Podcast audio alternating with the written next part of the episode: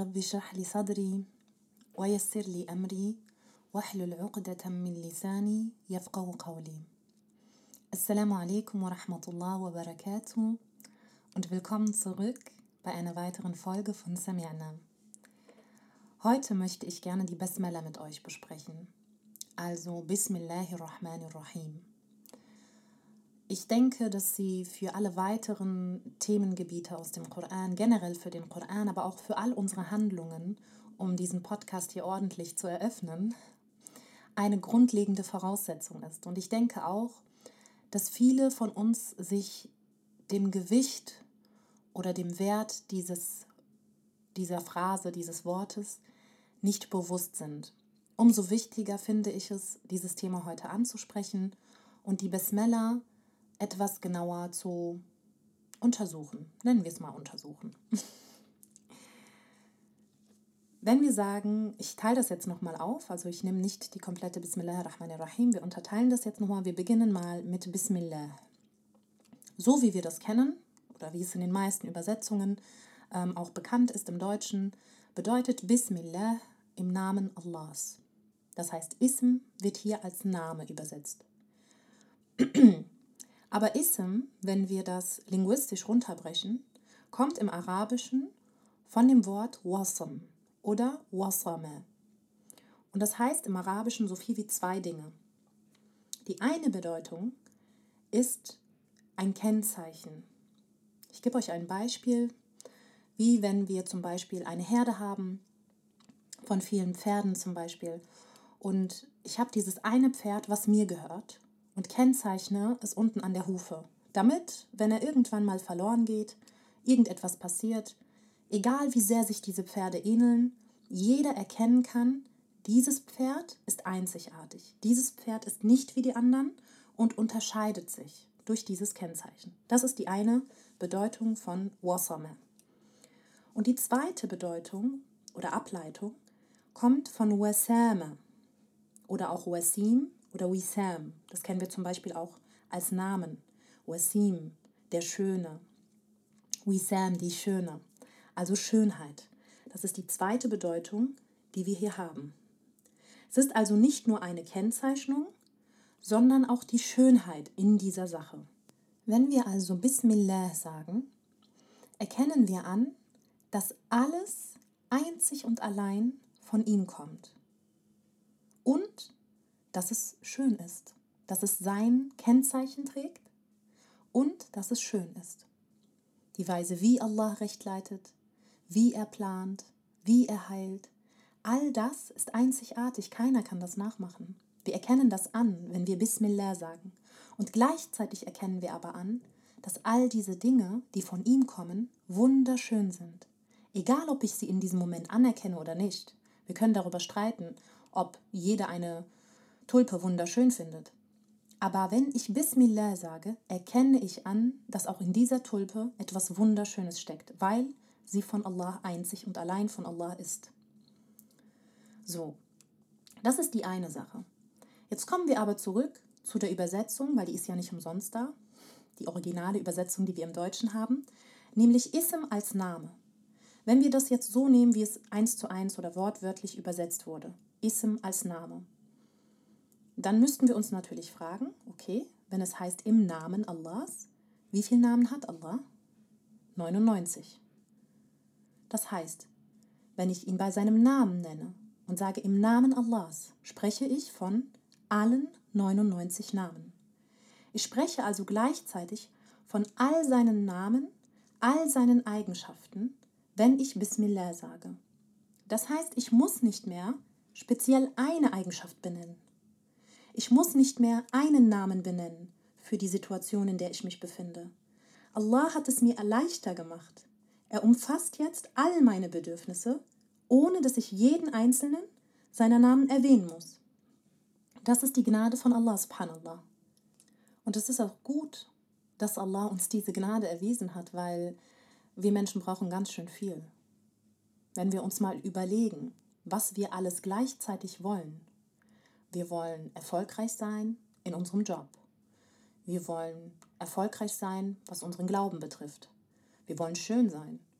Wir wollen ehrlich sein. Wir wollen geliebt werden. Wir wollen Häuser, Reichtümer haben, gesunde Kinder haben, Nachkommen, einen guten Freundeskreis. Wir wollen sehr, sehr viel.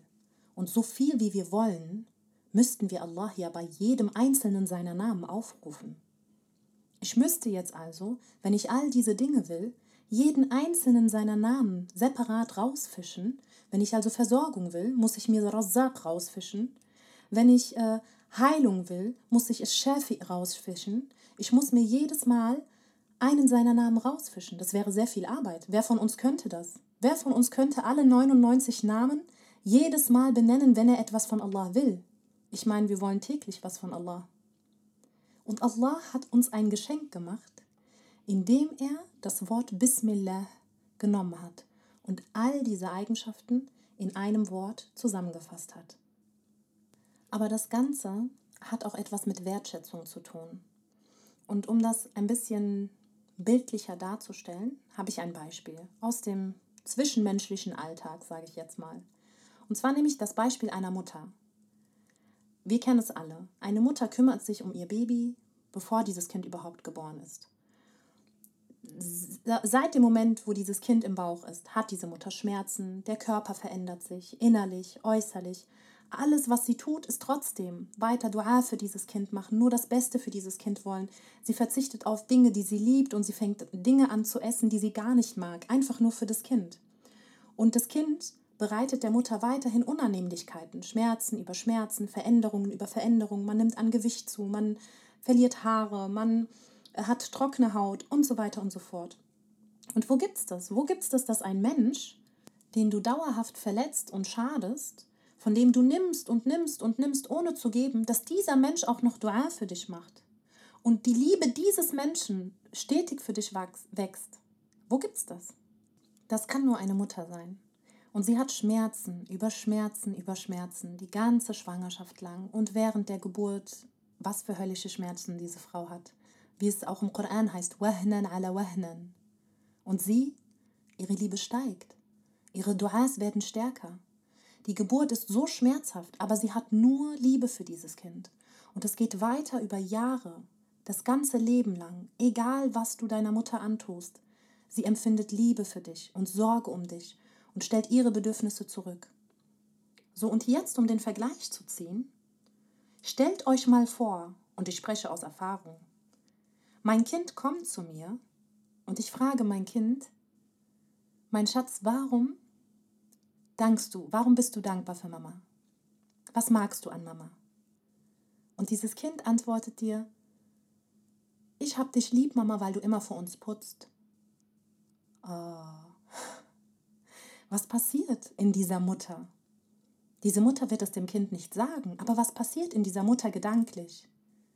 Was? Das ist, womit du mich in Erinnerung behältst? All das, was ich für dich tue? Tagtäglich. Ich bin jede Nacht wach im Gebet. Ich nehme Jobs auf mich, damit du studieren kannst. Ich äh, kaufe mir nichts, damit du ich dir kaufe.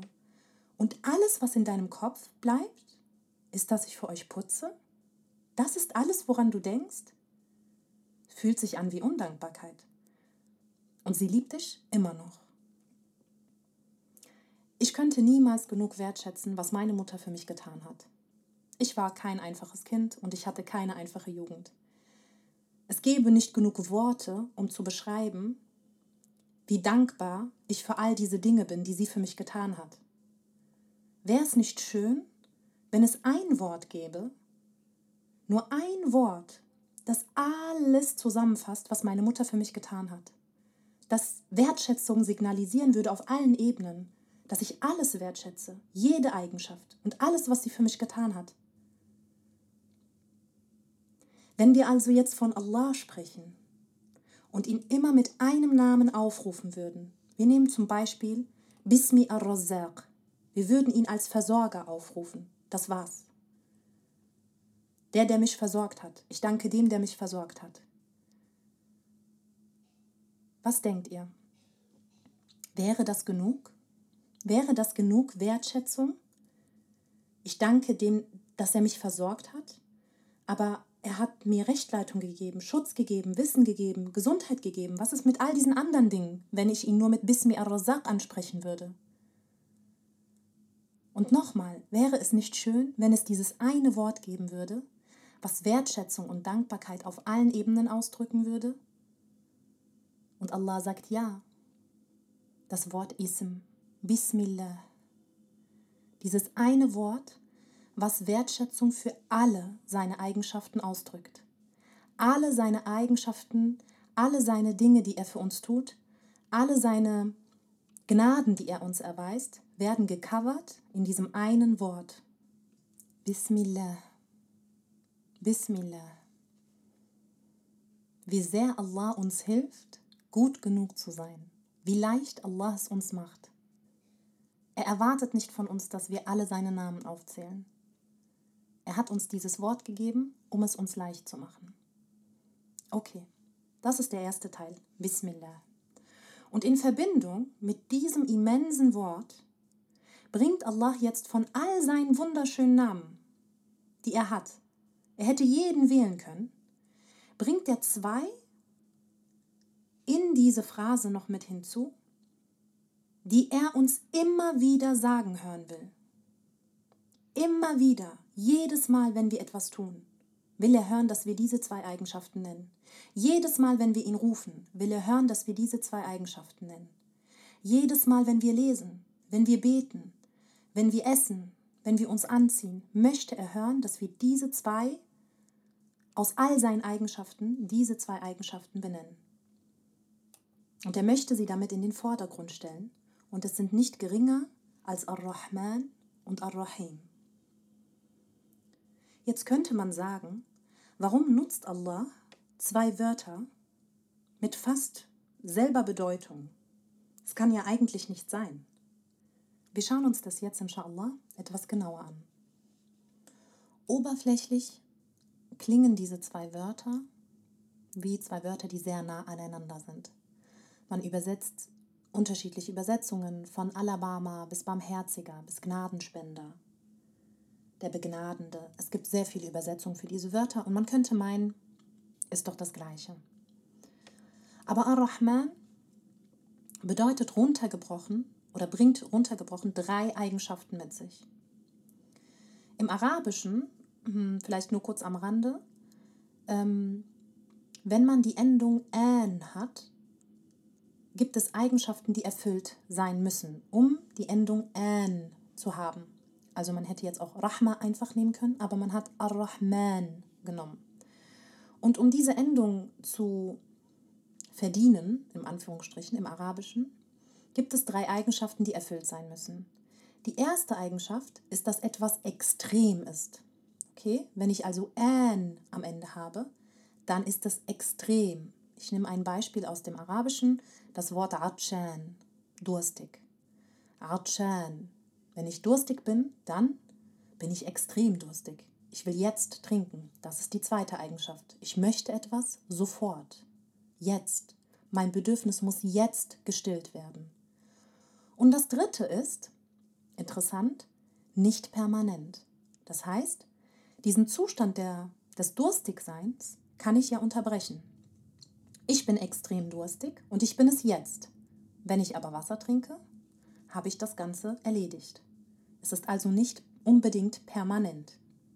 Wenn wir also von Ar-Rahman sprechen, dann sprechen wir von Allahs Liebe oder Allahs Gnade, die extrem ist, also in einem extremen Ausmaß, die mich sofort jetzt schon umfasst und niemals enden wird, außer ich selber beende sie.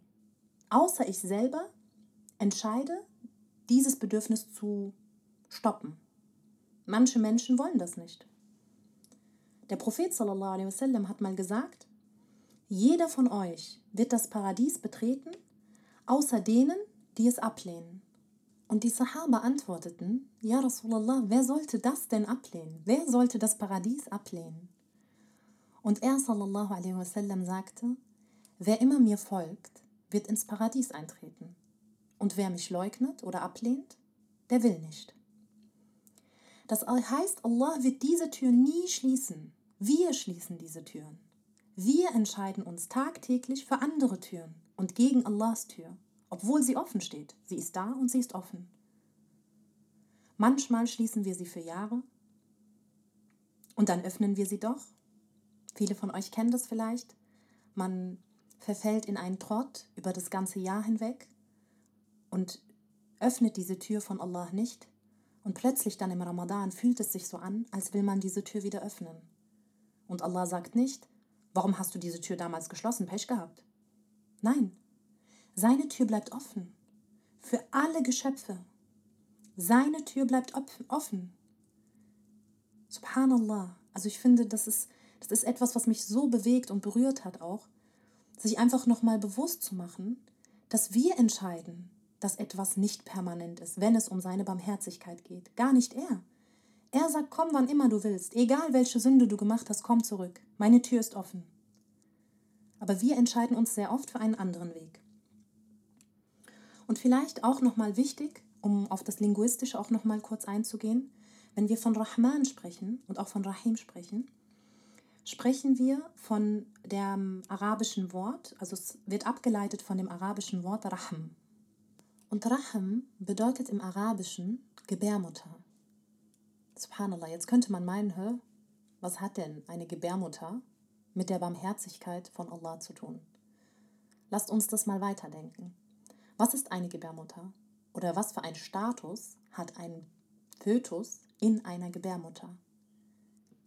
Dieses Baby ist sicher, umhüllt von dieser Gebärmutter, abgeschottet von allen äußeren Einflüssen, von Dingen, die schaden können, von Sorgen, von Problemen. Dieses Baby muss sich um nichts sorgen, nicht um Essen, nicht um Trinken, nicht darum, ob es erschöpft ist, ob es Miete zahlen muss, aufräumen muss, irgendwelche Probleme hat. Es wird automatisch versorgt, ohne jegliche Voraussetzung. Und wenn es zu Komplikationen kommen könnte, wer leidet dann? Das Baby oder die Mutter? Die Mutter. Das Kind ist quasi umhüllt von dieser Fürsorge der Mutter, nicht wissend, was die Mutter da draußen alles erleidet und was sie da alles durchmacht, um ihn zu versorgen. Das ist eine Art von Rahma. Und natürlich viel, viel mehr. Ich kann dieses Wort hier gar nicht ausführen, so gewaltig wie dieses Wort ist. Ich weiß, dass es Seiten über Seiten über Seiten zu diesem Satz Bismillahirrahmanirrahim gibt. Und ähm, ja, ich könnte es gar nicht, ich könnte dem gar nicht gerecht werden. Aber nur um uns einen Eindruck zu verschaffen, was Rahma überhaupt ist, subhanallah. Und ein Hauch von dem, was diese Mutter, also das, was die Mutter tut, ist quasi nur ein Hauch ein Beispiel, ein klitzekleiner Hauch von dem, was Allah für seinen Diener tut. Wir wissen gar nicht, was Allah für uns tut, um uns zu versorgen.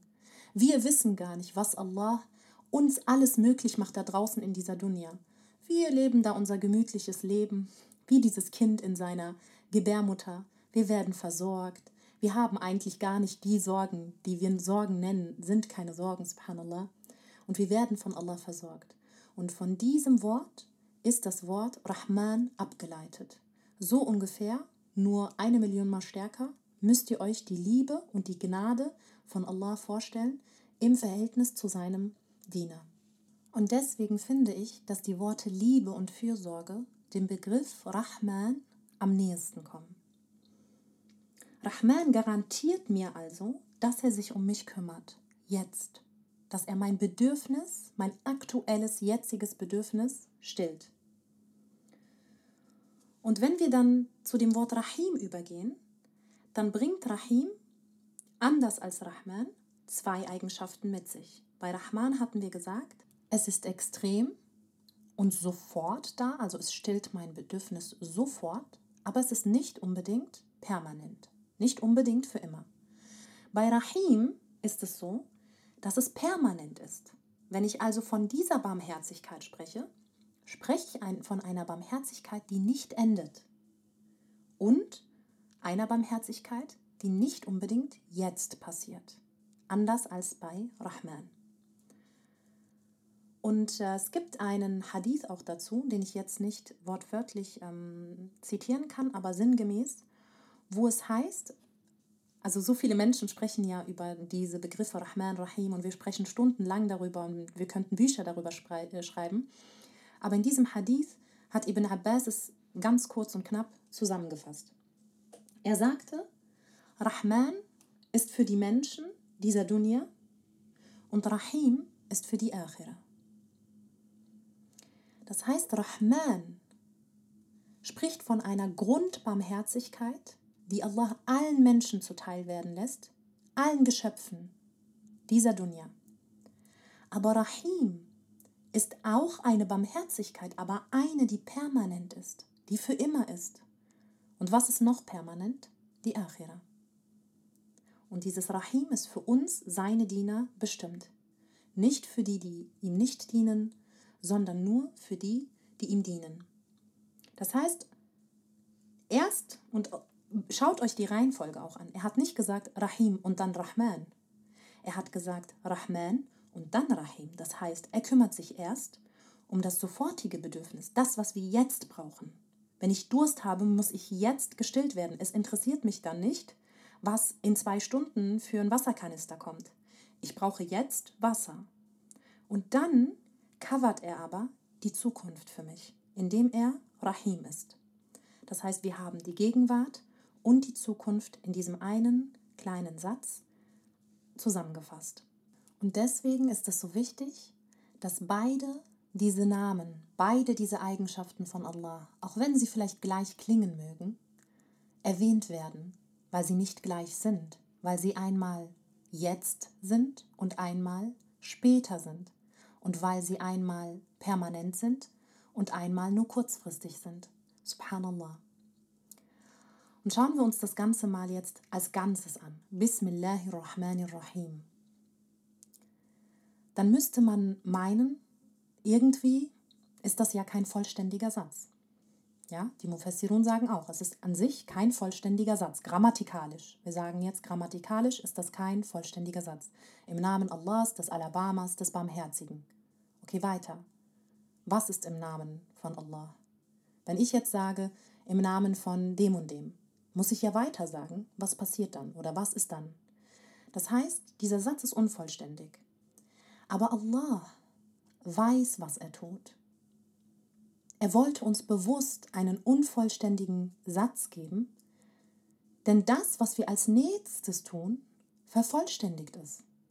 Allah drängt uns also wieder zur Handlung, aktiv zu sein. Und das ist etwas, das ist ein Prinzip, was sich über den ganzen Koran zieht.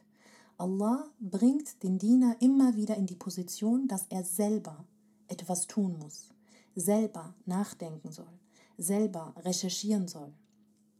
Also sage ich nicht einfach im Namen Allahs des Alabamas des Barmherzigen. Ich sage im Namen Allahs stehe ich auf. Im Namen Allahs gehe ich arbeiten. Im Namen Allahs wasche ich mich. Im Namen Allahs ziehe ich mich an. Im Namen Allahs verbringe ich Zeit mit meiner Familie. Alles, was wir tun, vervollständigt Bismillahirrahmanirrahim. Dieser Teil wartet nur darauf, unsere Handlungen zu vervollständigen. Bismillahirrahmanirrahim wartet darauf, unsere Handlungen zu vervollständigen. Das heißt im Umkehrschluss, wenn wir also etwas tun ohne Bismillah, ist es unvollständig. Subhanallah. Wir wissen es und doch ist es uns nicht so bewusst. Wir wissen, dass wir vor jeder Handlung Bismillah sagen sollten, aber uns ist nicht bewusst, dass diese Handlung dann vielleicht nicht vollständig ist. In großen und kleinen Dingen, Bismillahirrahmanirrahim, sollte jede unserer Handlungen begleiten und jede der Suren im Koran eröffnen, mit der Ausnahme von Surat Tauba, aber dazu kommen wir, wie gesagt, ein anderes Mal. Mögen wir, inshallah, all unsere Handlungen vervollständigen, indem wir die Worte Bismillahirrahmanirrahim vorangehen lassen. Und mögen wir zu denen gehören, die stets von sich sagen können, Sami'na wa ata'na. Jazakumullahu khairan. Wassalamu alaikum wa rahmatullahi wa barakatuh.